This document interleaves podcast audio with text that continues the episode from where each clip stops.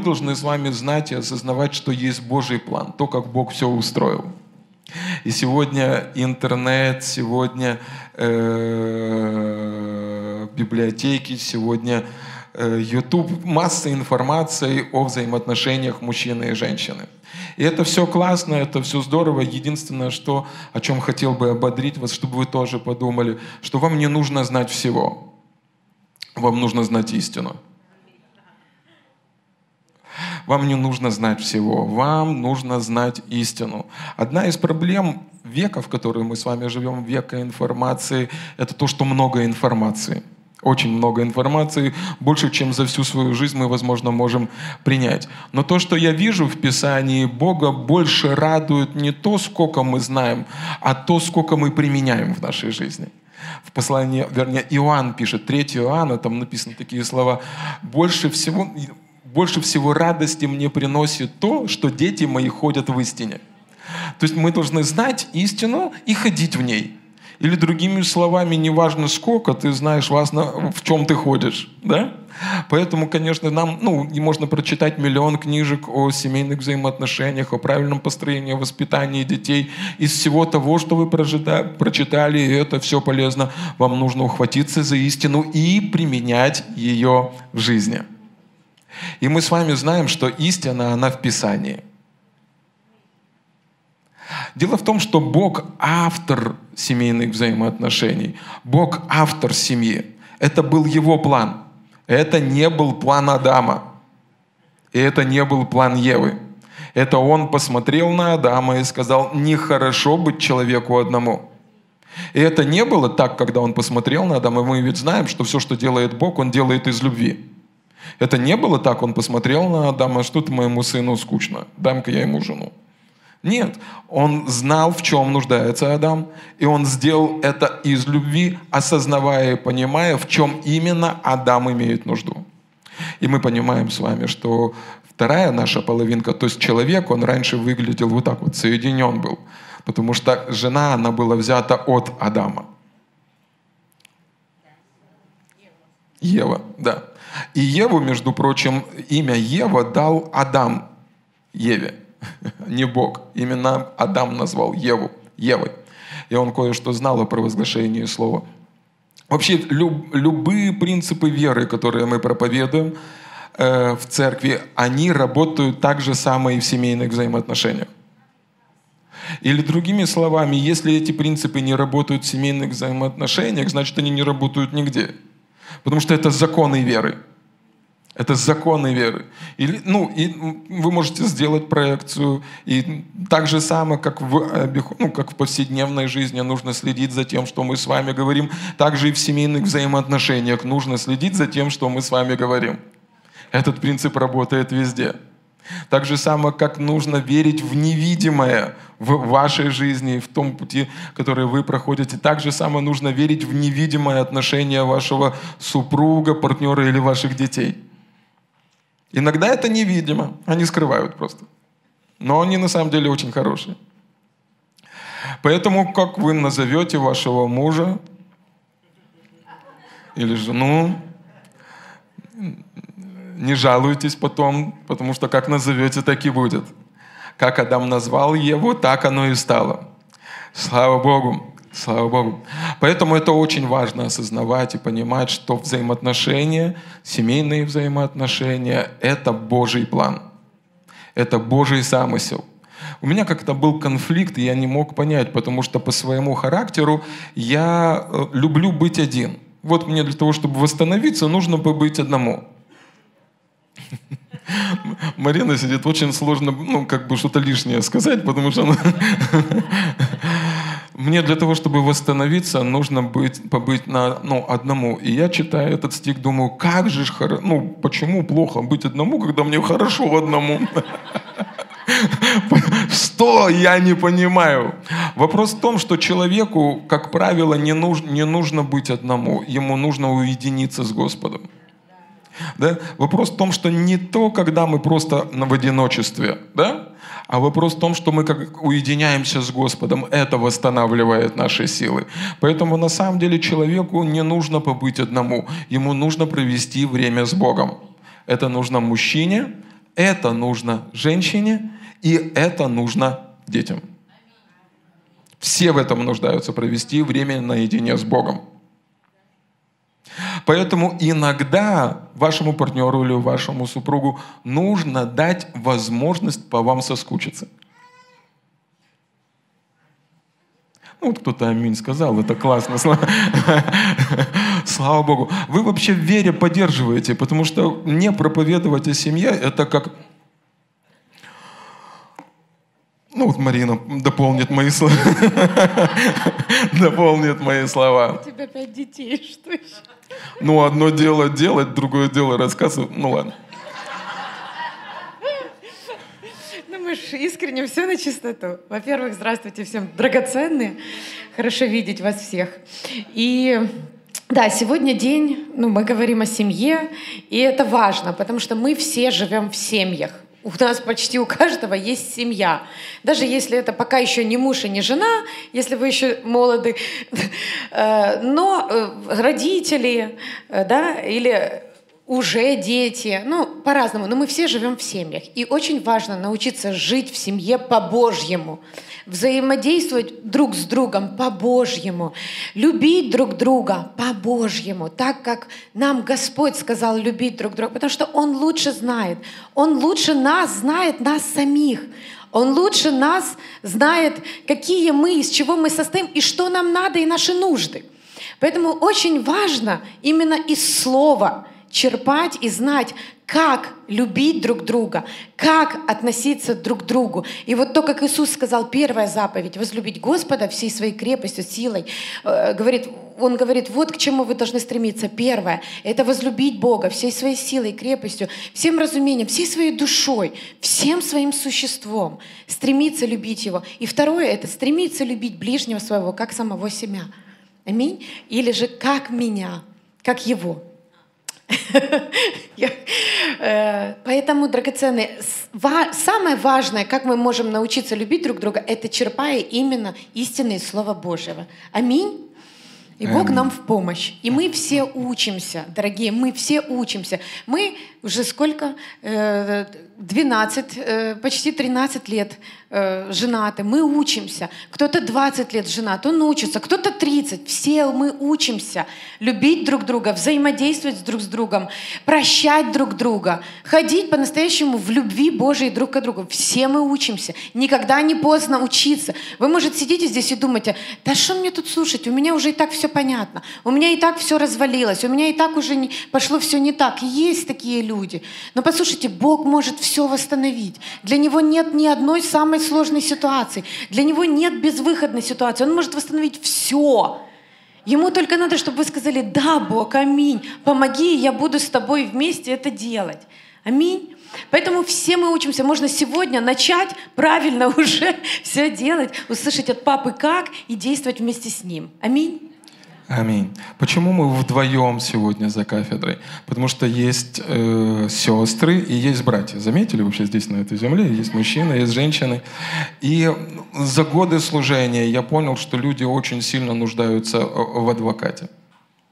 Потому что есть обвинитель братьев наших и сестер. И я хотел просто, чтобы ну, Марина, она сегодня защищала сестер, а я буду защищать братьев. Нам... Так, сестер у нас больше, ну ладно, но ничего. Но у меня зато черный микрофон, поэтому у меня, у меня громче микрофон, хорошо. Но, конечно же... Но мы не на ринге. Нам мы не, не на ринге. Друг друга боксировать. Мы сражаемся с одним врагом. Ну, Артем шутит, надеюсь, вы понимаете. И... Э, в когда я говорил, ну, когда речь зашла за истину, э, драгоценной, возлюбленной, вы должны понимать, что, ну, несмотря на вот, э, скорее всего, вы сталкивались, если вы интересовались этими вопросами, вы сталкивались, что есть определенные принципы, есть там пять языков любви, есть принципы любви и уважения, есть другие книжки, которые люди, пережив на своем собственном опыте, написали, чтобы другие не делали ошибок. Но при всем при этом, что бы вы ни читали, какие бы принципы вы ни пользовались, важно, чтобы это это было основано на Слове Божьем. Важно, чтобы это было основано на истине. И второй принцип, друзья. В нашей жизни есть дух истины, который пришел для того, чтобы наставить нас на всякую истину. И у нас есть Дух Святой, который является самым лучшим семейным консультантом. Почему? Я сейчас кое-что скажу, вы на меня не обижайтесь, хорошо? Но иногда формула или система может больше разрушить ваши взаимоотношения – и при стремлении, чтобы... Ну, я иногда вижу, как люди, знаете, при всем своем самом большом стремлении достичь идеального брака, иногда важно помнить о таких вещах, как доброта, милосердие и взаимное прощение. При своем самом большом стремлении быть самыми идеальными родителями, детям иногда нужна душевная теплота, внимание, просто подойти, обнять, потискать и сказать, что у тебя все получится. Я что к чему я веду? Иногда формулы, они могут сыграть плохую роль в нашей жизни. Потому что не все в нашей жизни решается формулой. И апостол Павел говорит нам достигать любви, ревновать любви. Аминь. И достигать это значит бежать за любовью, следовать за любовью. И иногда ваше сердце – подскажет вам самый лучший выход. Не Гарри Чепман, не самый лучший какой-то консультант, не те люди, у которых 4 миллиона просмотров в Ютубе, но именно Дух Святой в вашем сердце подскажет самое лучшее решение для вашей семьи. Потому что ты иногда думаешь, и все решение в том, чтобы купить цветы, а на самом деле ей нужны были не цветы, она кушать хочет, ей, нужны, ей нужна еда или какие-то другие вещи. И, конечно же, мы пользуемся теми принципами, которые дает нам Слово Божье. Но единственное, о чем я вас прошу, чтобы наша жизнь была построена, ну, ведомо Святым Духом не принципами, не угловатыми формулами, не задачами и не требованиями, а Духом Святым. А Дух Святой – это Дух, Божий, а Бог есть любовь, и это значит, мы ведомы Духом любви. Аминь. Аминь. Поэтому даже когда мы с вами стремимся стать самой идеальной супружеской парой, помните о таких вещах, как любовь, прощение, милосердие, взаимная поддержка. Аминь. Аминь. Знаете, дорогие, кто самые большие герои веры для меня? И зная сердце моего папы, я думаю, для него тоже, как я это знаю. Самые большие герои веры для него и самые большие генералы веры — это те, кто научились по-настоящему любить. И прежде всего любить свою семью. Потому что э, можно делать много всего, можно делать много чудес и так далее, и провозглашений и всего, но любить не всегда так легко. А особенно почему-то своих самых родных и самых близких. Нам легко прийти в церковь, давайте уже честно так честно, нам легко прийти в церковь, поулыбаться друг другу. Нас видят только с самой лучшей стороны, самых красивых, самых э, причесанных, самых накрашенных и самых вообще приятных людей в мире. Мы я, поулыбались... я даже туфли сегодня почистил. Да, мы поулыбались, все. И, и, и, ну почему? Мы видим людей редко, раз в неделю, там пару раз в неделю. Все хорошо, у нас нет к ним никаких претензий. Ну, бывают, но мы обычно промолчим, потому что это чужие люди. Но когда же мы приходим домой, мы позволяем себе некоторые вещи, которые мы бы не позволили с чужими людьми. Ну, потому что это родные, потому что они простят, потому что они знают, потому что зачем... Ну, то есть, как бы мы можем позволить какое-то раздражение, мы можем позволить крики, мы можем позволить какие-то не, те, не то, что надо, да? Но вот самое большое искусство Божьей вот этой веры — это научиться быть проводником Божьей любви, быть настолько наполненным папиной любовью, чтобы ты мог эту любовь транслировать в своей семье. И это не то, что ты, как Люда сегодня говорила, это не то, что ты стараешься эти плоды произвести, стараешься, стараешься. Это то, что автоматом течет через тебя, потому что ты на лозе. И, и, и знаете, вот да, если тоже будем искренне друг с другом, то мы, вы, наверное, сами уже это знаете, что чем больше у нас общения с папой, чем больше у нас общения с Богом, тем, чем ближе мы с Ним общаемся и больше проводим с Ним времени, тем лучше у нас общение в семье. Тем лучше у нас взаимопонимание в семье. Тем, тем легче мы прощаем, тем легче мы покрываем. Бывает, ты даже не замечаешь. Вот ты, когда вот близко вот пообщался с Богом, ты с Ним провел время, ты наполнен этой способностью Божьей прощать, Божьей способностью любить безусловно, а не только когда к тебе хорошо относятся. А если тебе что-то криво, косо сказали, ты сразу «А, покусаю. А могу, покусаю. Мы все можем, правда? Но чем больше мы наполнены им, и чем больше мы с ним в общении ближе, тем больше мы можем являть способность его любви друг к другу, способность его, иметь его способность прощать, иметь его способность покрыть несовершенство твоего мужа или твоей жены. Потому что мы все несовершенны. Все. Ну, вы понимаете, поступки, да, аминь, кровь Христа сделала нас всех совершенными.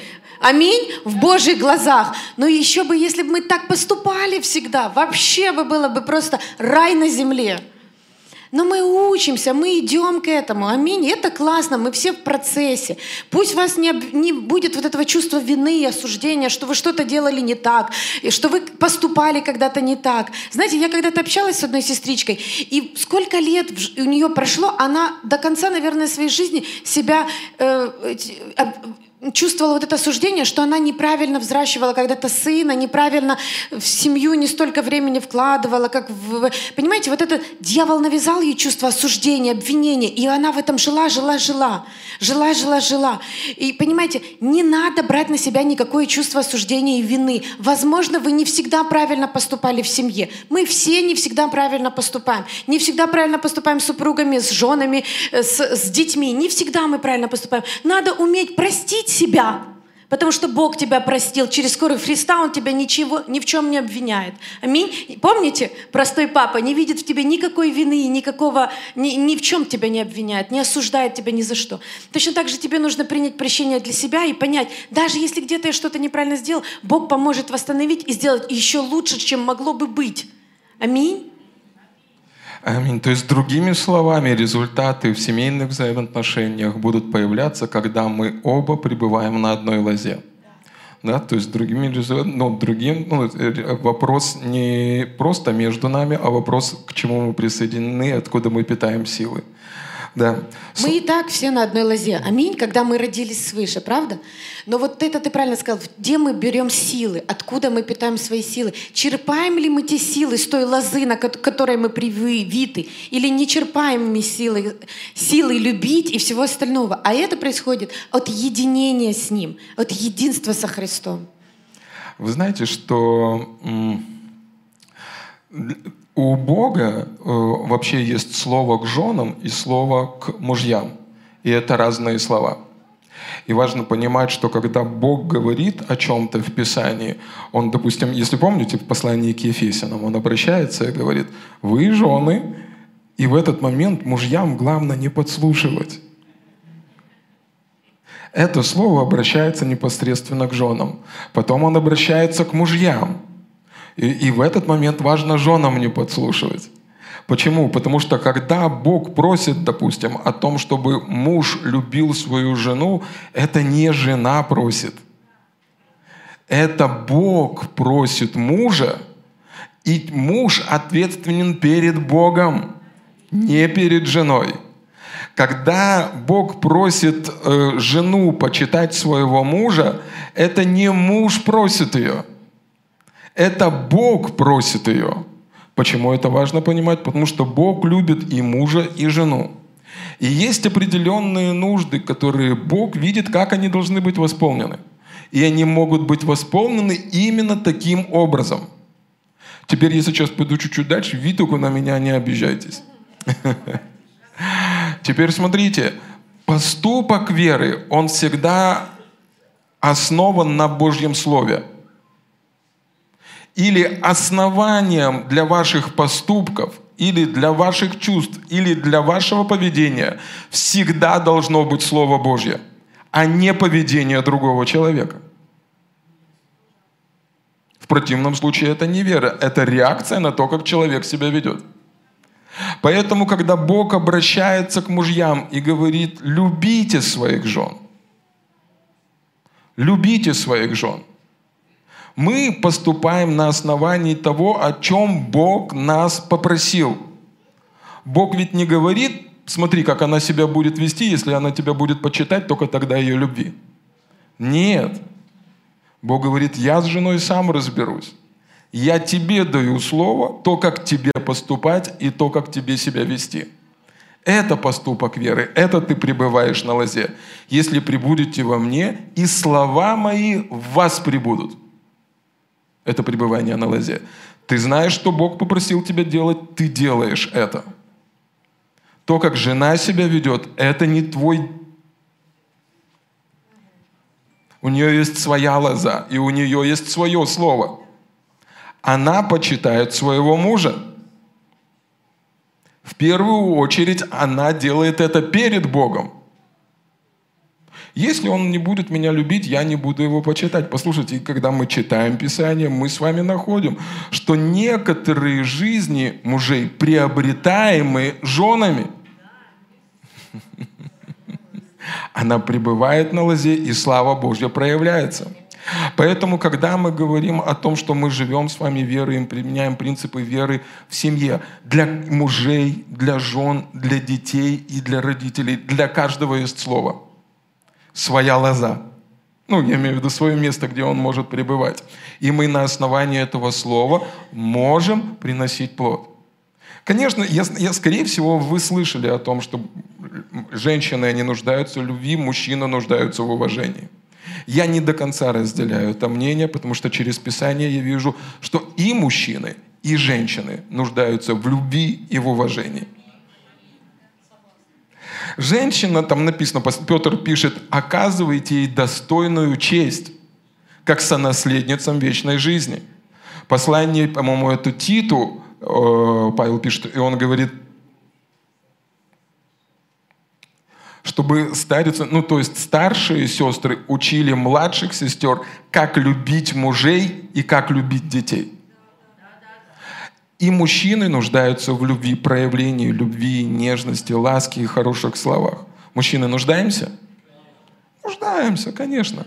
И так же само женщины нуждаются в проявлении уважения и почтения. Никакая женщина не захочет чувствовать себя как тряпка, которую любят.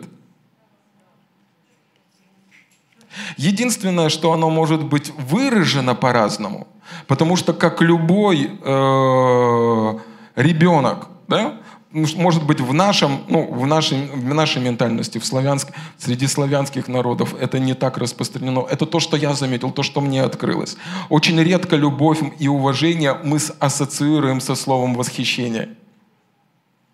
Любая женщина, как любая девочка и любая женщина старшего возраста желает или хочет или нуждается, чтобы ею восхищались.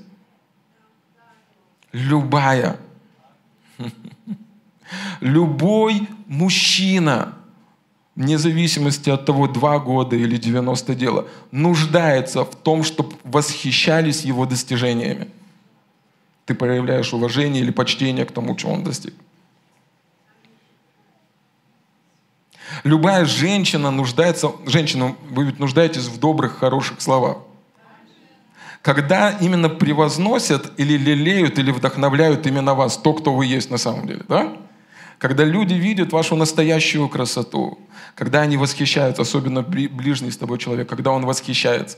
Так же само, мужчина, согласитесь со мной, мы нуждаемся в том, чтобы наши усилия были оценены – когда вы идете на работу, и потом близкий вам человек, это просто все э, как обесценивает, не спровергает, и все, что ты делаешь, это все не то.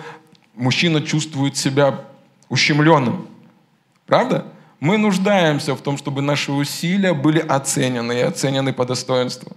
Мы нуждаемся в этом почтении, мы нуждаемся в этом уважении. Мужчина, вы со мной? Нуждаемся мы или нет? Конечно, мы в этом нуждаемся.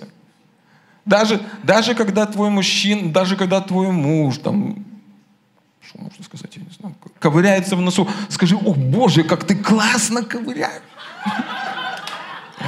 Ну, купил он что-то не то, принес картошку домой.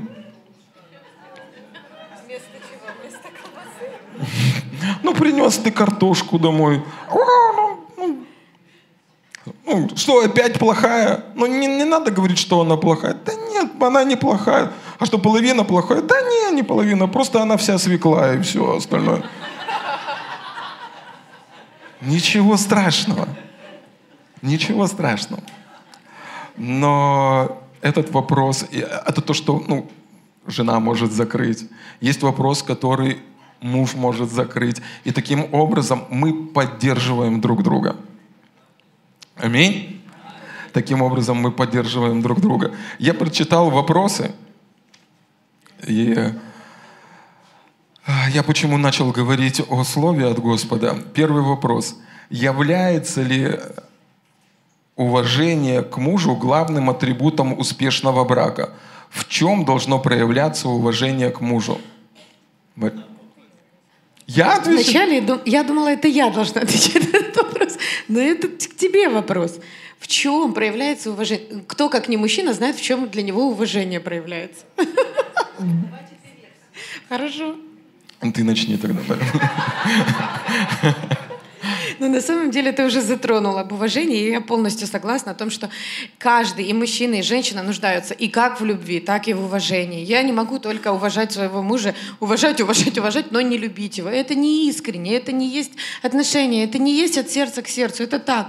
Я буду жить с тобой, просто уважая тебя. Ну, это не то, это не то, что Бог планировал. Бог создал Адама и Еву, и они были одно, не только, ну, они были одно и физически, и духовно, и душевно, то есть как важно быть одно душевно, чтобы важно уметь общаться друг с другом, находить темы для разговоров, духовно быть в единстве, в одной вере, ну, в одной истине, понимаете? Не то, что каждый имеет свою правду, а в истине быть едиными. Ну, является ли уважение к мужу главным атрибутом успешного брака?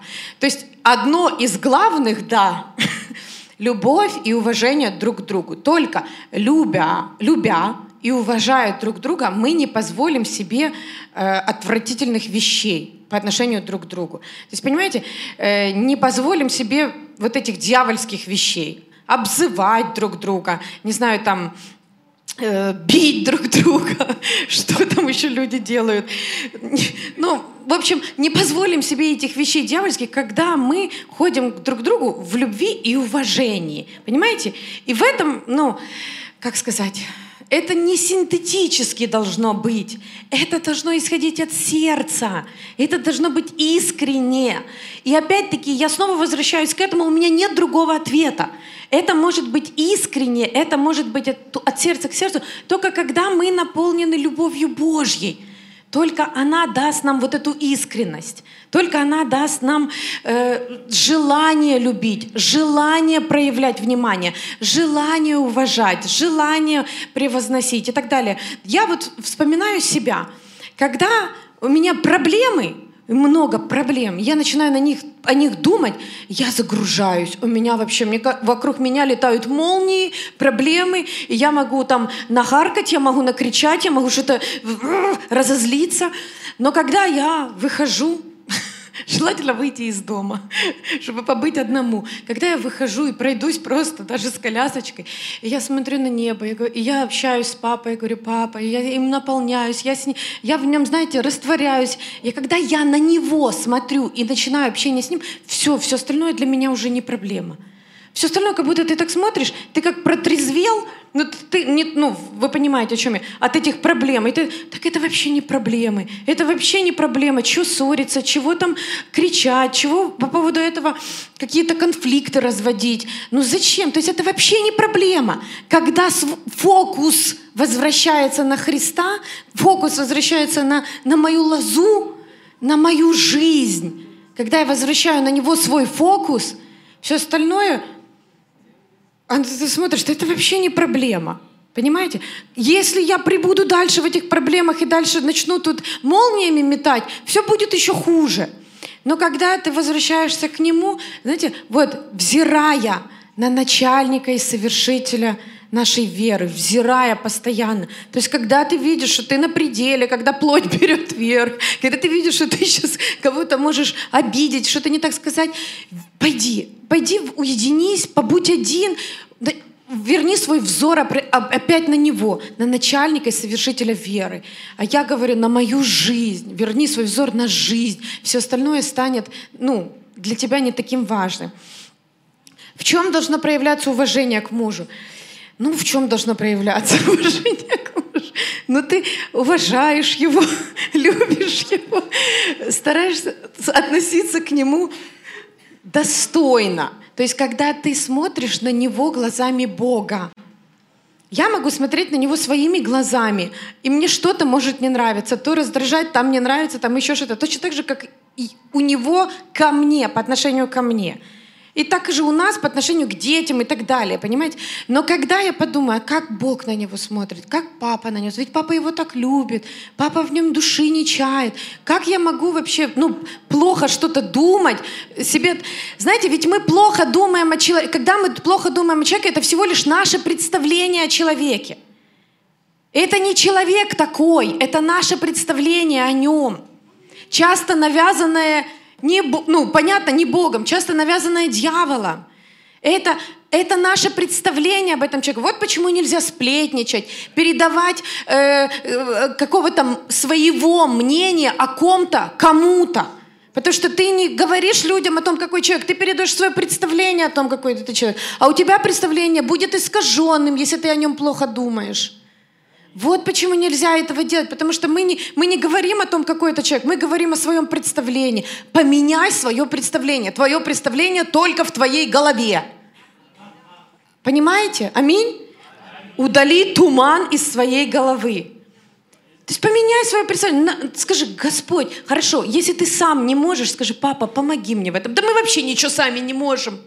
Жить сами, и мы день нормально прожить не можем без Бога.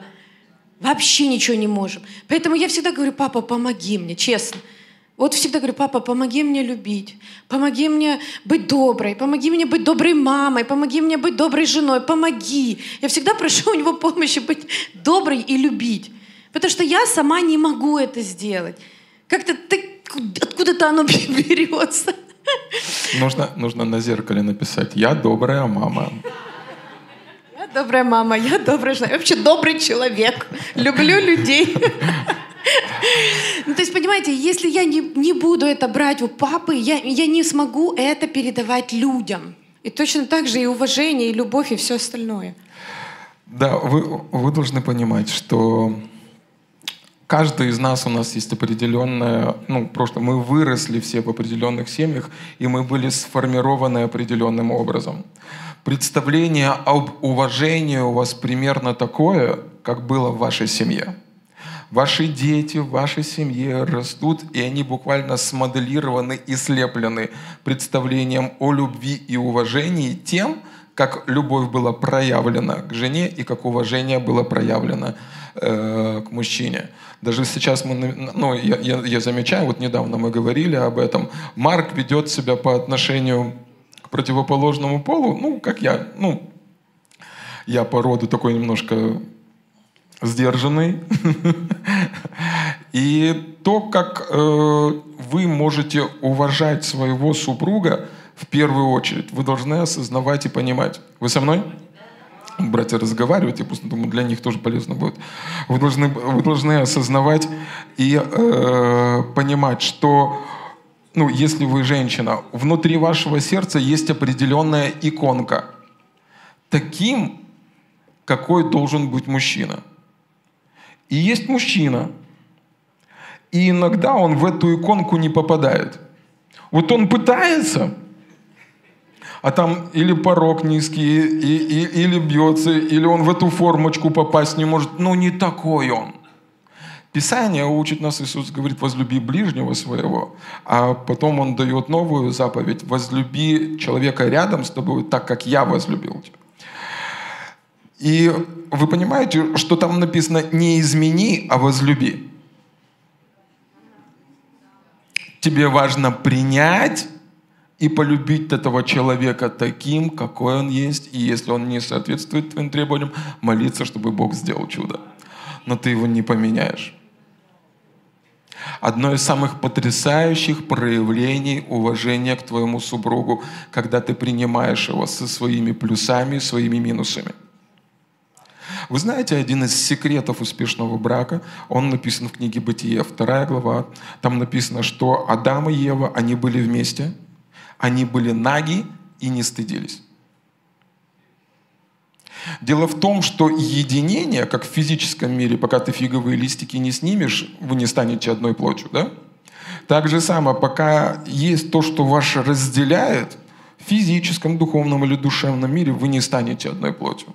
Вы должны быть наги, открыты друг с другом, искренне друг с другом. Но ты не можешь быть искренним с человеком, когда ты открываешься перед ним, ты переживаешь стыд. Не можешь. Человек не может жить в состоянии, ну, он бежит оттуда, из состояния осуждения, вины и стыда. Он будет искать все возможные пути, чтобы удалиться из этого. Поэтому на одном человеке ответственность открыться, но на другом человеке создать атмосферу принятия любви такого, какой он есть.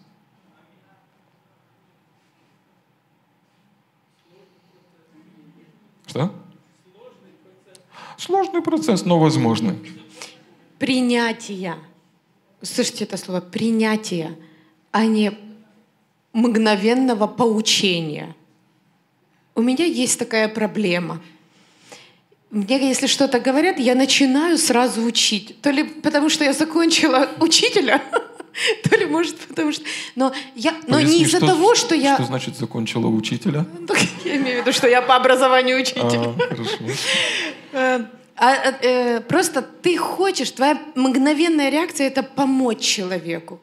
И ты начинаешь ему что-то советовать и говорить в тот момент, когда человек не нуждается в твоем совете, в твоем поучении. Он нуждается просто сказать, а ты можешь просто молча выслушать. Я вам правду скажу, я этому учусь. И это искусство, этому надо научиться.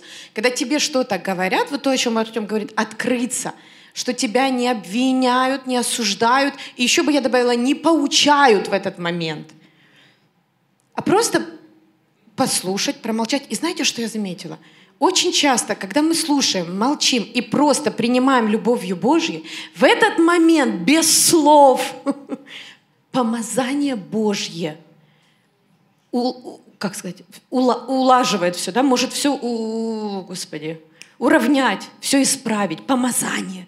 Это не какие-то твои слова, твое учение или еще что-то. Это вот помазание. Дух Святой это делает, Он без слов это делает. Он просто помогает все снять эти бремена, снять это все как-то. Когда ты просто помолчишь, послушаешь, в тот момент, когда тебе открылись.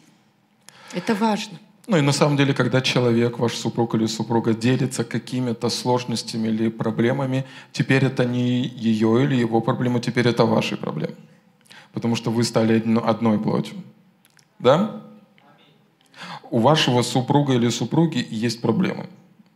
Он вам просто не открывается, но они есть. Но когда он открылся, важно в этой ситуации быть поддержкой, опять-таки не обвинителей, потому что обвинитель братьев наших это дьявол, а быть поддержкой и адвокатом. Да? Аминь. Слава Богу. И в этот момент ты думаешь, мало мне своих проблем, еще твои проблемы, которые становятся нашими проблемами. И э, есть проблемы в семейной жизни, которые может решить только жена. И есть проблемы в семейной жизни, которые может решить только мужчина.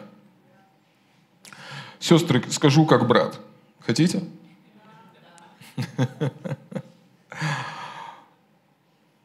Бог дал вам, Господи, как это сказать? Бог дал вам, ну, из-за того, что мы такие, вот братья, мы такие. Бог дал вам ваши ноги, чтобы мы не смотрели на чужие.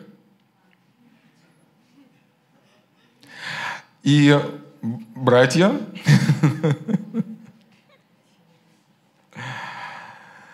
Бог дал вам вашу жену,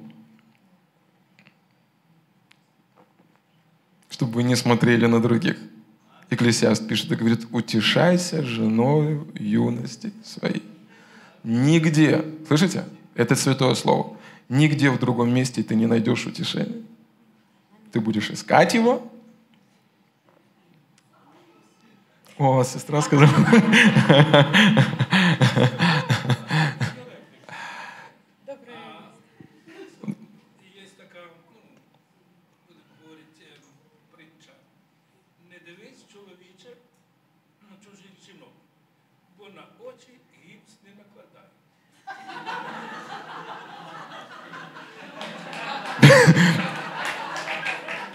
Кстати, притча с очень поучительным характером. Брат делится и говорит, на украинском языке есть такая притча. Не дивися, чоловіче, на чужих жінок, бо на очі гіпса не накладають. Ну, в принципе, очень много правды в этом слове. Но, мы, как Марина сказала, мы учимся любить. Теперь смотрите, важно, чтобы вы запомнили это словосочетание. Учимся любить.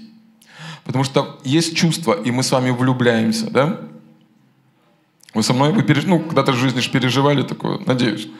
Мы влюбляемся. И в большинстве своем мы ассоциируем чувство любви, с, ну, мы ассоциируем любовь с чувством влюбленности. Но зачастую это разные вещи – Почему мы учимся любить? Слышите, вы со мной? Потому что чувство зачастую, вернее, любовь зачастую это не чувства, которые вызывают у вас другой человек, а это выбор, который ты делаешь на основании Божьего Слова. И когда ты поступаешь на основании Божьего Слова, чувства, они подтягиваются. Мы знаем Римлянам 5.5, там написано, что любовь Божья, она излилась в наше сердце Духом Святым. Если вы рождены свыше, в вашем сердце есть любовь Божья. Мы открываем первое послание Коринфянам 13 главу, и мы понимаем, как действует эта любовь. Не раздражается, не злится, не бесчинствует, не гордится, не ищет своего, не завидует. Теперь, как мы делаем выбор? Всякий раз, когда мы смотрим на другого человека, чувства могут быть одни – Потому что очень часто мы обижаем друг друга. Хотим, не хотим, это жизнь, в которой мы с вами живем. Но что мы делаем? Мы делаем выбор поступать на основании любви. Допустим, любовь не ищет своего. Чувства горят, но ты учишься любви делать выбор на основании Божьего Слова. Ты ну, любовь не завидует. Ты учишься в, делать этот выбор, не завидует. Ты учишься делать выбор, ну, не гордиться. Ну, там перечислены, первое послание Коринфянам, 13 глава, с 4 стиха, там перечислены э, характеристики Божьей любви. И там написано, что эта любовь никогда не перестает. Никогда что бы ни сделал другой человек против вас. Опять-таки, есть такие вещи, пастор, вы сейчас перегибаете. Есть вещи, там, допустим, когда ну, двум людям нужно пожить отдельно, потому что от этого зависит их жизнь. Допустим, когда ну, муж или жена убивают друг друга, от этого там зависит. Есть разные ситуации. Но любовь, она никогда не проходит. Слышите? Что бы ни сделал человек против вас, вы можете простить и поступить на основании любви. Поэтому в Новом Завете я не вижу поводов для развода.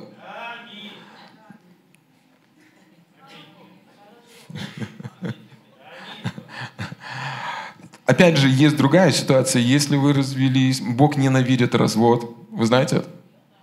но он любит того человека, который пережил это. Он саму ситуацию ненавидит. Это подобно тому, как если у вас есть ребенок, и он может болеть какой-то болезнью. Бог ненавидит, боль... ну, вы ненавидите болезнь, но ребенка любите.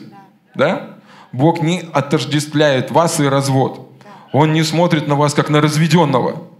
Вы его ребенок. Но то, что с вами произошло, он ненавидит. Потому что это разрушает вашу жизнь. Да? Поэтому нет никакого осуждения, если вы пережили, Бог наоборот поможет вам восстановиться. И если вы только-только пережили, вам нужно время, чтобы восстановиться. Да? Но опять-таки мы все призваны поступать на основании любви. Знаете почему? Потому что это самый лучший выход из любой ситуации. Ситуация кажется проигрышная – но Слово Божье говорит поступить тебе именно так. И ты все равно выиграешь. Потому что любовь не терпит поражения. Бог никогда не проигрывает, а Он есть любовь. И если вы ведомы любовью, вы ведомы Святым Духом. А это то, чего желает Господь. Продолжи это. Бог есть любовь. Аминь. Мы созданы по Его образу. Наша сущность вообще — это любовь. И когда мы поступаем в любви, мы поступаем по своей истинной сущности, по той сущности, которая мы есть. Когда мы не поступаем в любви, мы идем в разрез себя же самих в разрез своей сущности, понимаете? И от этого потом мы же сами и страдаем. У нас э, ну, могут возникнуть какие-то душевные раны и так далее, э, переживания, плохие чувства, потому что мы идем в разрез своей же собственной личности, личность любви, которой нас создал Бог, по Его образу и подобию. Аминь. Э, и вот, вот эта э, первая Коринфянам 13 глава, мы знаем там, э, ну, то есть Первое, кто для нас образ любви, это наш папа. Аминь, это наш Бог. Он для нас образ любви. Но мы подражаем Ему, мы такие же, как Он. Аминь. И это так же, какой Он, перечень такой, какой Он. Не раздражается, не ищет своего, никогда не перестает. Он милосердный, Он милостивый, всегда принимает, всегда верит в лучшее. И то же самое Он говорит о нас. Он говорит, вы такие же. Научитесь видеть себя такими, научитесь смотреть на себя такими, научитесь отделить себя от ваших поступков. Это, это очень мощно, научиться себя, свою сущность отделить от своих поступков. Потому что дьявол всегда хочет показать тебе то, как ты поступаешь, такой ты и есть. А Бог говорит, нет, вот какой ты, вот ты такой. Научись смотреть на себя правильно. И когда ты будешь смотреть на себя Божьими глазами, твое поведение начнет меняться. Твое поведение всегда исходит от того, какой образ ты имеешь в себе, о себе и, и о других. Марина говорила, Бог напомнил мне два случая из моей жизни, поделюсь просто, чтобы это вы могли понять, как это слово преломляется. Э, однажды брат один ну, спрашивал меня совета, говорит, пастор, ну, меня все время мучают вот эти мысли о, о разводе. Все время вот хочу развестись, хочу развестись. Я ему говорю, хочешь слово от Бога? Он говорит, да, не думай об этом. Вы не можете быть искушаемы тем, о чем вы не думаете. И, к сожалению или к счастью, территория, о чем вы думаете, это ваша ответственность, не Божья ответственность. Поэтому просто не думай об этом. Пускай это будет мысль навсегда удалена из твоей жизни. Второй случай относительно того, чтобы мы поступали на любви. Я помню, это давно было, но это оставило неизгладимый след в моей жизни. Я шел вместе с пастором. Я даже не знал тогда, кто это, пастор, не пастор. Но он оказался пастором. И к нему подходит, э, ну, знаете, как попрошайки. Мы шли около церкви, и он подходит говорит, ну, дай, ну, дайте на хлеб, дайте на хлеб. И я понимаю, что он пропьет эти деньги. И пастор у него спрашивает, тебе на хлеб точно нужно? Да, мне нужно на хлеб. Я говорю, послушай, ну, ну он же, ему же пропить надо, все, все. И он говорит, ты знаешь, как говорит слово? Слово говорит, что любовь верит в самое лучшее в человеке. Я могу знать разные вещи, но я выбираю верить о нем в лучшее – и он дает ему деньги. Не, через неделю я, я захожу в церкви, этот ну, беспризорный человек, смотрю, сидит в рубашечке, грязная рубашка, но в рубашечке, в галстучке и в пиджачке, но уже сидит в церкви. Любовь, она выбирает верить. Вот, ну, нужно сделать выбор, потому что вера зачастую это выбор, который мы делаем. Вы не можете сказать, пастор, я не могу поверить. Нет, вы делаете выбор не верить. Вы всегда можете верить. Бог дал вам меру веру, в которую вы можете развиваться и двигаться. Поэтому всякий раз, когда есть какие-то вопросы в взаимоотношениях, сделайте выбор в пользу э, любви, сделайте выбор в пользу веры. Аминь? Ну, видите, я и тут веру укреплел, так что все нормально. Хорошо, следующий вопрос. Я понимаю, что обижаться это неправильно и нехорошо. Это уже плюс, кстати. Но как поступать по любви, донести до своей половинки, что то, что он сделал, ага, это значит женщина писал, обидно и лучше не повторять. Марина. Лучше тебе не повторять. Потому что гипс не накладывают. Конечно, э, если вы живете среди людей, даже не в семье, среди людей, то рано или поздно вы сталкиваетесь с конфликтными ситуациями.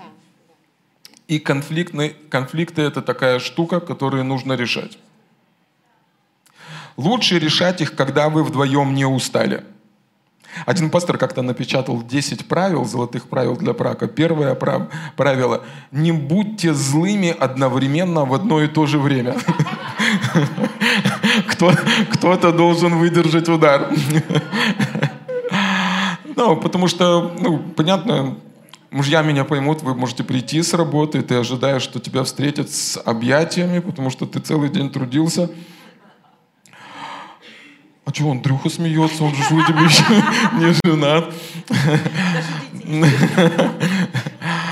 Но ты, ну, ты понимаешь, и вы должны, ну, должны понимать, знаете, как в Писании написано, любите своих жен и не будьте к ним суровы.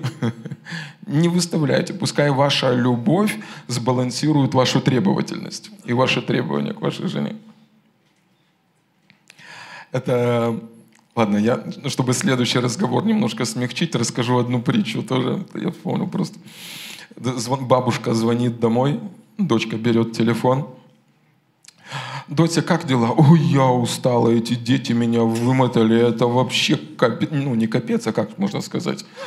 Э, вообще, короче, ну, сил нету, возможностей нету. Ну, бабушка такая, хорошо, я сейчас приеду, я кушать приготовлю, ты приляжь, отдохни, я с детками э, погуляю, потом э, Василий придет с работы, вы вместе время проведете. С той стороны трубки. А кто такой Василий?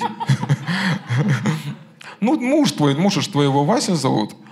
Нет, Андрей. Ой, я, наверное, неправильно попала. Извините, извините меня.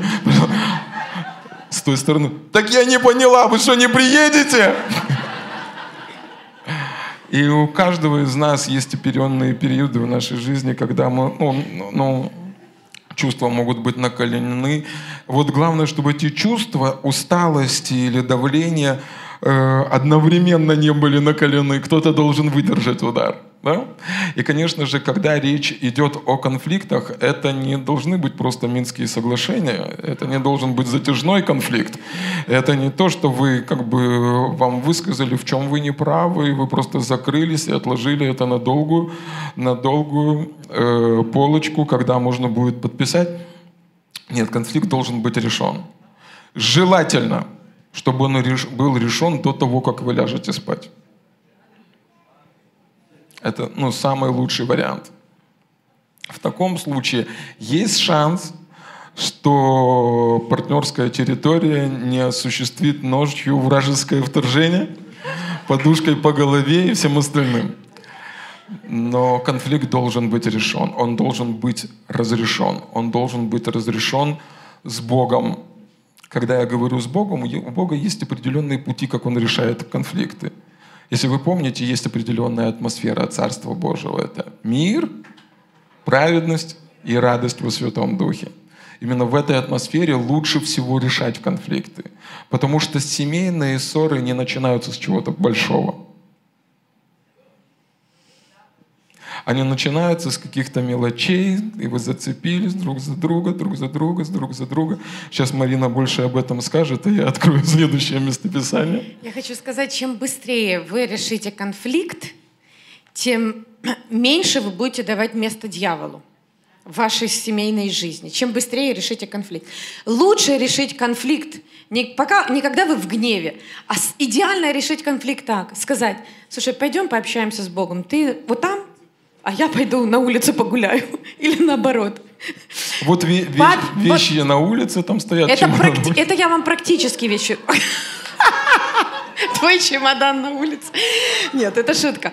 Э, это практически вещи. Давай мы сейчас проведем время с Богом, а потом решим этот конфликт. Послушайте, если вы качественно, действительно, на самом деле проведете время с Богом, вы совсем по-другому решите конфликт, чем сейчас, будучи злыми, раздраженными и еще там, ну, э, ходящими во плоти, по плоти, будете друг другу высказывать всякие гадости. Ну, или там э, свои невстреченные ожидания, или еще что-то. Да, какую-то брехню дьявольскую будете друг другу высказывать. Поэтому сначала пообщайтесь с Богом, а потом решайте конфликт. Но конфликт лучше решить, потому что если его не решить, ну, понимаете, если его не решить, не сказать, слушай, так-то, так-то, ты меня обидел, ты сказал это-то, это. Артем такой, я тебя обидел? Да я вообще это не имел в виду. Я не это тебе говорил. Что ты слышишь? Но А я услышала... женщина, мать моих детей. Как ты могла обо мне такое подумать?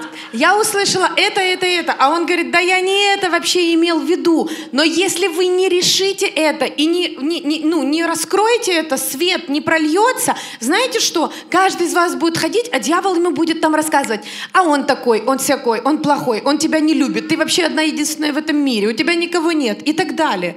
Не знаю, никто из вас с таким не встречался, вы святые люди. То есть вы понимаете, это важно решить быстрее. После времени, проведенного с Богом, идите решайте свой конфликт. В, лю- в любви. В любви я сказала. И так, и так можно. Не, ну жены не умеют. Жены умеют решать конфликты. Это знаете, как для мужика лучшая помощь в уборке дома, это когда он ноги поднимет, чтобы жена могла веником провести. Так же самое мы, мужики, умеем конфликты решать. Но смотрите, смотрите, время коротко, нам нужно закончить. Э, Конфликт не должен перерасти в ссору. Это норм... конфликты, это нормально. Ну, мы разные люди, мы соприкасаемся. Есть несоответствие каких-то вещей, но конфликт не, нужен, не должен перерасти в ссору. Я зачитаю вам местописание. Это Иакова, 3 глава, с 13 стиха. Там написано «Мудр ли и разумен кто из вас? Докажи это на самом деле добрым поведением с мудрой кротостью». То есть одно дело, знаете, как мы, ну, иногда мы можем хорошо говорить, но здесь Яков пишет, то, что ты говоришь, должно быть доказано делами. То есть не, ну, не просто говоришь, ты, ну, докажи это, ну, мудрой кротости. И кротость, знаете, что такое кротость? Это когда у тебя есть способность контролировать твою силу. Аминь. Он просто аминь сказал. Кро, кроткий, кроткий человек – это не значит слабый человек.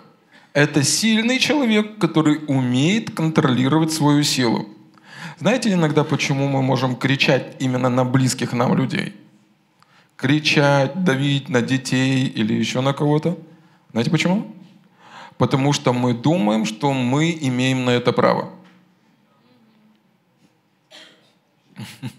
Вы не можете прийти в кабинет к президенту и накричать на него.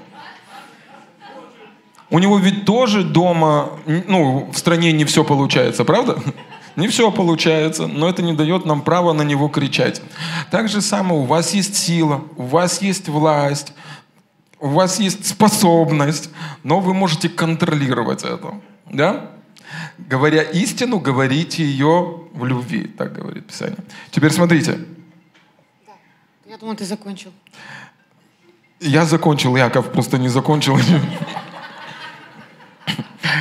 Но если в вашем сердце вы имеете горькую зависть и сварливость, то не хвалитесь и не лгите на истину. Это не есть мудрость, нисходящая свыше, но земная, душевная и бесовская. Ибо где зависть и сварливство, ну, зависть и ссоры, распри, разделения, там неустройство и все худое. Один из переводов говорит, там вся дьявольская работа. И тут Иаков, мы говорим, глубоко копнул, но я не ожидал от него такого, конечно. И он говорит, что зависть и ссоры – это не то, что между нами происходит, это то, что в моем сердце. Вы вообще ожидали от Иакова такое? То есть, другими словами, конфликт между нами показывает то, что есть в моем сердце. Или когда Бог благословляет человека рядышком с тобою,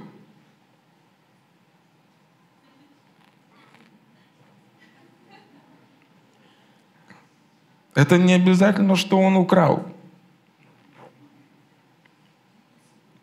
В твоем сердце ты знаешь, что происходит. Теперь смотрите, не то, что разделяет и производит разделение между людьми и разрывает взаимоотношения, это не то, что происходит между ними, а это то, что находится в сердце. Это Яков писал. Я вообще не хотел бы этого читать.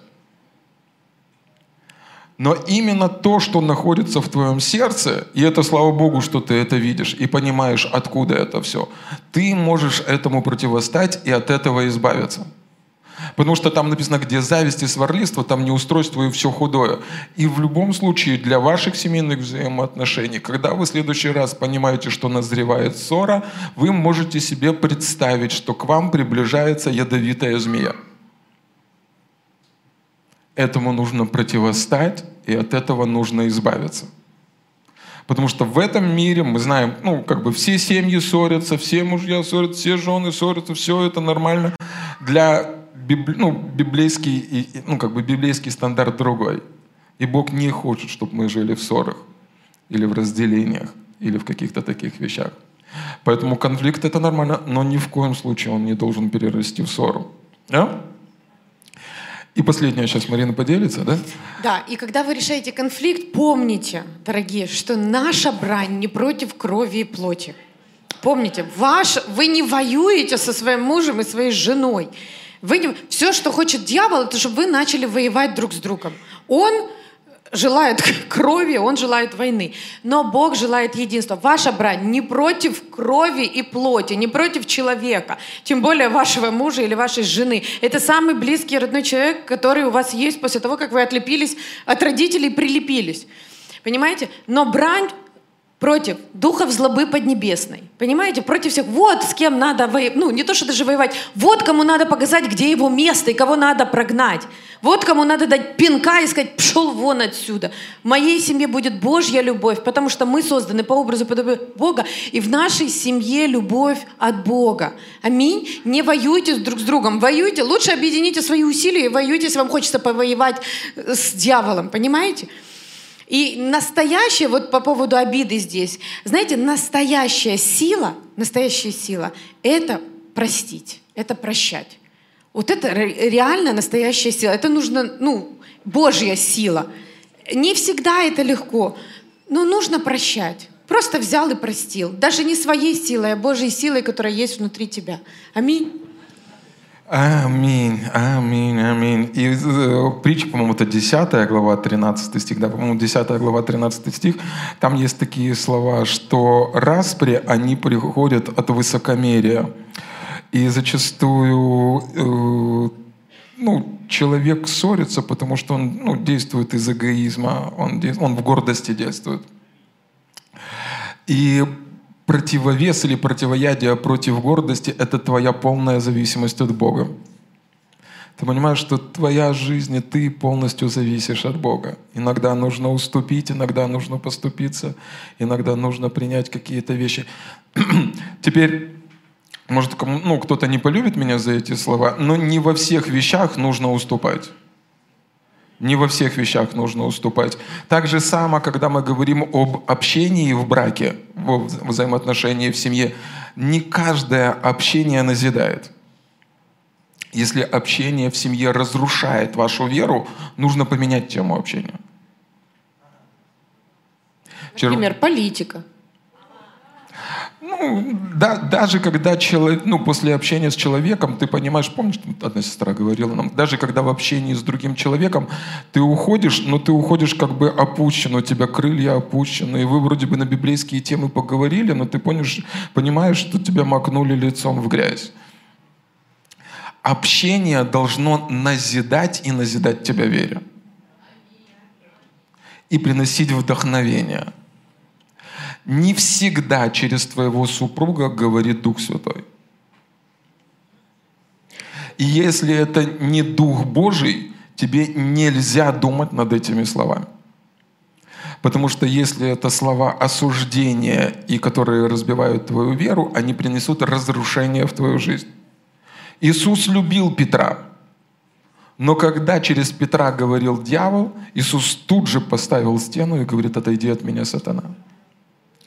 Поэтому, когда вы имеете общение друг с другом, так же самое, как в миру худые сообщества возвращают добрые нравы, так же самое и в семье.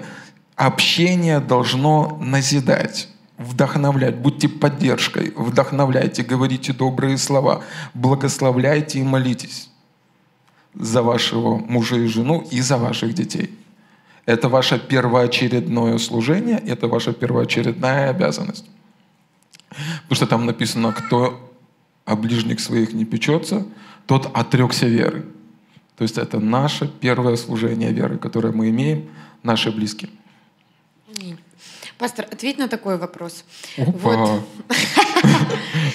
А, Зарплату вроде все отдал. Вот если муж рассказывает жене, что она такая сякая, она плохо делает, она, ну, в общем, постоянно ее пилит, постоянно ей э, осуждения какие-то, она уже и так об- обвешана всем этими осуждениями. Потом он говорит, да это тебя Дух Святой через меня обличает, это я вот, он позиционирует, что он служитель, это не о тебе. Это, это, вот, вот это, вот это твоя последняя фраза, это было в точку. Аминь, проповедуй, сестра. Нет, я, я могу признаться скромно, я э, очень счастливая. Меня муж на самом деле никогда не укоряет, не обвиняет и не осуждает. И я понимаю, это большое счастье. Я просто к этому привыкла, и мне кажется, это нормально. Но я понимаю, что это счастье. Он приходит домой в хорошем мне настроении, в плохом настроении, метают молнии, не метают. И он просто приходит, смотрит на меня и говорит детям, кто достал маму? Сейчас будете получать. То есть можно даже ничего не говорить, можно уже посмотреть. Но факт в том, если... э, э, и он говорит, это я служитель, это Бог тебя через меня обличает и так далее. И вот постоянно ее пилит. Что бы ты сказал такому мужу? Не, ну может по делу пилит, я ж не знаю. Про- Просто что каждая семья и каждая судьба — это особенность. И вы должны понимать, что ни один несчастный человек не сделает другого счастливым. Когда два человека приходят на консультацию, Марина не даст мне соврать, они зачастую не хотят решать проблему. Они хотят, чтобы им сказали, кто виноват. Люди ищут, кто будет виноват. И если есть человек, который хочет решать проблему, с этим человеком Бог будет работать. Я видел это через десятки судеб. Даже если муж не прав, но у жены есть желание, Бог будет с ней работать. И через ее молитвы Бог изменит ситуацию с мужем. Но зачастую из-за того, что человек живет в осуждении, служитель, не служитель, какая разница? Это так же самое, как говорит, что христианский и нехристианский бизнес. Бред вообще. Ну как бизнес может быть христианским? Ну, есть бизнес, есть не, не бизнес. Так же самое есть служитель и не служитель. Служитель тоже муж, и служитель тоже человек. Если он живет в осуждении, это лучшее, что он может дать жене. Это осуждение. Он, он- ему нечем. Помните? Что имею, то даю. Даром получили, даром отдавайте. То, что есть в жизни человека, то он отдает. И для него это проявление любви. Конечно же, в этом случае, да, ну, потому что он так принимает любовь. Да? Теперь он же делает это, чтобы она спаслась. И сексом они занимаются, чтобы через чадородие спаслась она. Хочу сказать, тогда не любите меня так, если такое проявление любви. Ладно, хорошо. Но дело в том, что проблема не решится, пока проблема не решится в сердце этого человека. Если он сможет понять, что Бог любит его, и он поймет, что Бог любит так же самое его жену, и он начнет понимать, что в его жизни есть такие же самые косяки, как в жизни, потому что никто из нас не идеален. да. Он сможет проявить принятие. И самое главное, то, что я всегда рекомендую, ни один человек другого человека не поменяет. Даже вы можете молиться, но это всегда должно быть решением другого человека. В противном случае это называется манипуляция и волшебство. Теперь третий случай. Осуждение всегда приносит страх. Если вы, если вы держите человека рядышком с собой в страхе, страхе того, что вы поднимете э, скандал, в страхе того, что ваши дети э, получат плохую жизнь, потому что вы разведетесь, в страхе того, что я разведусь с тобой, если ты будешь со мной так поступать. Если ваше главное оружие – это страх, человек рядышком с вами мучается. Библия ясно дает нам понять, что в страхе мучения. То, что вас должно объединять, это не страх, а любовь друг к другу. И вы можете рассказывать какие-то вещи, держать человека в страхе, но все, что произойдет, он закроется, и произойдет, называется, латентный конфликт. Вы физически не разошлись, но в реальности это развод, и вы просто живете вместе. Произошел разрыв. Да? Разрыв взаимоотношений. Единственное, что осталось оформить. Но и для такой ситуации у Бога есть спасение. Аминь. Аминь. И нам надо заканчивать. Ну хорошо, да. Точно так же и с детьми. Если мы своих детей постоянно обвиняем и осуждаем, и говорим им, ты то, ты, ты не так делаешь, что все не так делаешь, все не так делаешь.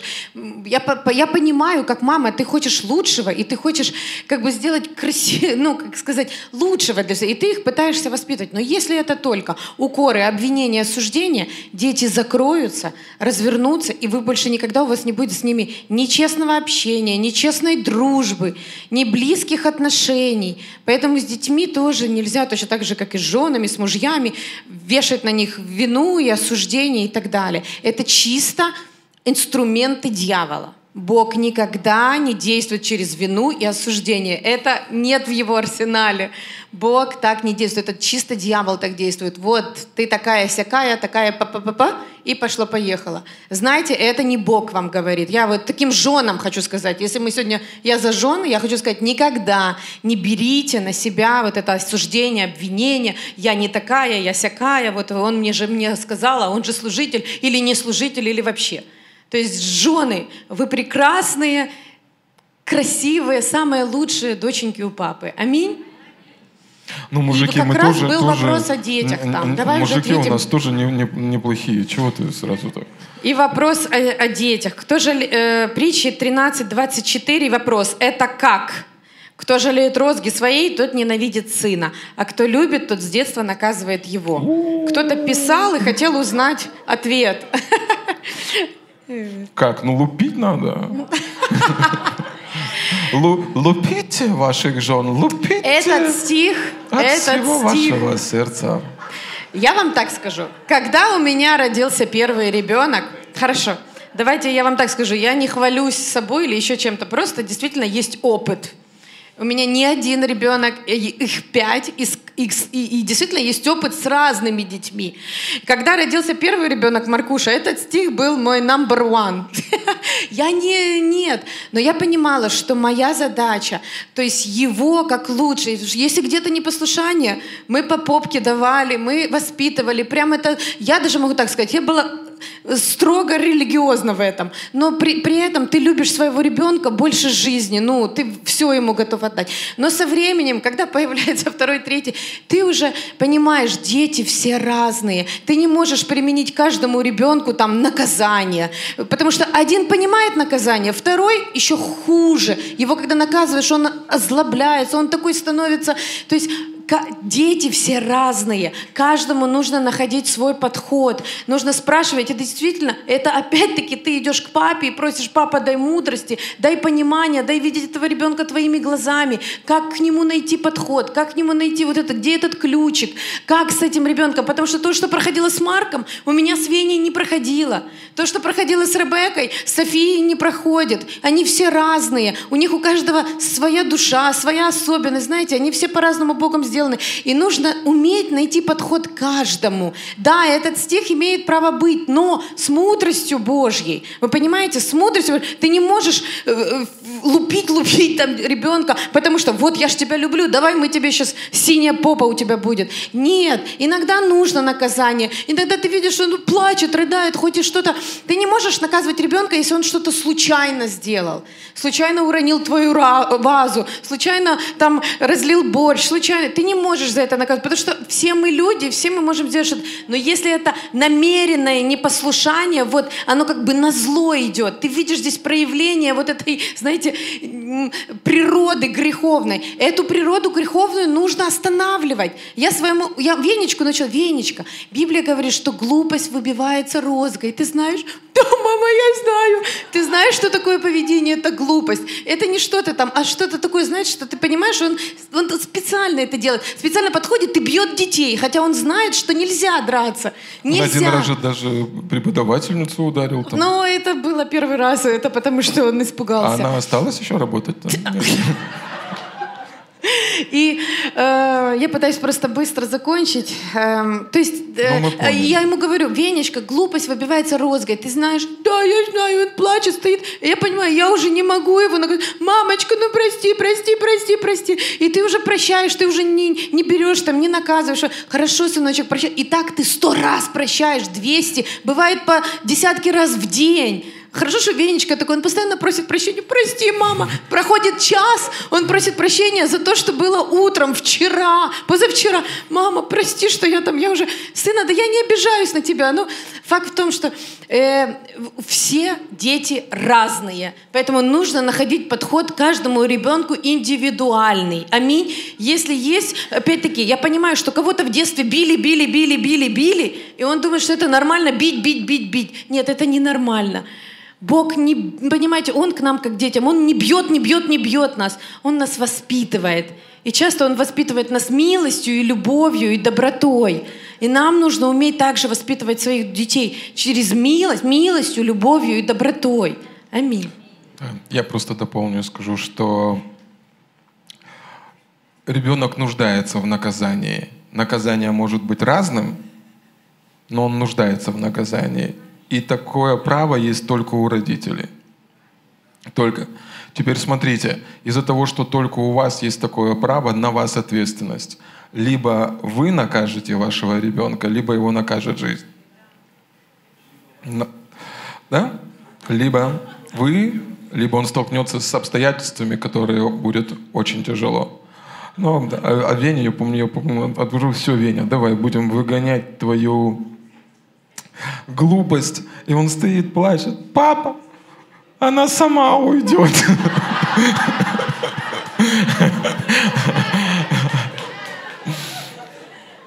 И этом ты говоришь ребенку, мы тебя любим, ты хороший, мы тебя... Ну вот это поведение, это глупость. Она показала свое лицо, давай мы ее сейчас эту глупость будем прогонять. Это, ну вы не подумайте, мы не бьем детей там, но там, может, раз в месяц, раз в два месяца он может получить за, за ну, если неправильное поведение. Но это чисто исключительно э, по попе и чисто какой-то палочкой-наказалочкой. А, а, а, и что я еще хотела добавить к детям быстренько. Знаете, недавно я осознала, поняла, я понимаю, Дух Святой открыл, просто показала это, что никто в этом мире, вообще во всем мире, ну, не считая нашего Бога, нашего Папы, никто никогда не вступится за моих детей так, как я. То есть нигде он не найдет прибежища, безусловного принятия, безусловной милости и доброты, как только в своем доме у своих родителей. И если свои же собственные родители не дают этого детям, послушайте, никто в мире им этого не даст. Никто. Ни самый лучший учитель, ни самые лучшие друзья, никто. То есть вы те, кому Бог доверил, представьте, Бог вам доверил нам вложить в этого ребенка всю доброту, все принятие. Вот просто принять его, чтобы он знал, что Бог его принимает, родители его принимают. Что бы в жизни ни случилось, он всегда принят и всегда любим Богом и родителями. Да, ну, Писание нам говорит о том, что даже если мать оставит, то он не оставит. И даже если вы лишены родительской опеки, разные вещи могут происходить, знайте, что в вашей жизни есть любящий отец, который сделает таким образом, что вы почувствуете, переживете родительскую любовь. Он, он знает, как это сделать. Хорошо, нам нужно заканчивать. Это было полезно вообще? Я в конце хотел попросить поверить вас в одну штуку. Дело в том, что если вы хотите, чтобы ваше семейное взаимоотношение улучшилось, наладилось, преобразилось, вышло на новый уровень или появилось, это будет происходить, знаете откуда? От Бога. Он наша помощь, и мы его силой движемся. Но это будет происходить от Бога, который находится внутри вас. Именно вы вместе с Богом самый лучший инструмент, который может изменить ситуацию, если вы в этом нуждаетесь. Поэтому, если в вашем сердце поднимается это желание, я верю, что это от Бога. Вы можете молиться, и вы можете двигаться с Богом в этом вопросе. Аминь. Поэтому самые лучшие вещи в вашу жизнь, в жизнь вашей семьи придут именно из глубины вашего сердца. Аминь. Аминь. И Бог нам всем в помощь. Нам всем еще нужно дотянуть до второго пришествия Иисуса, которое, как обещают, будет очень скоро. Аминь. Аминь.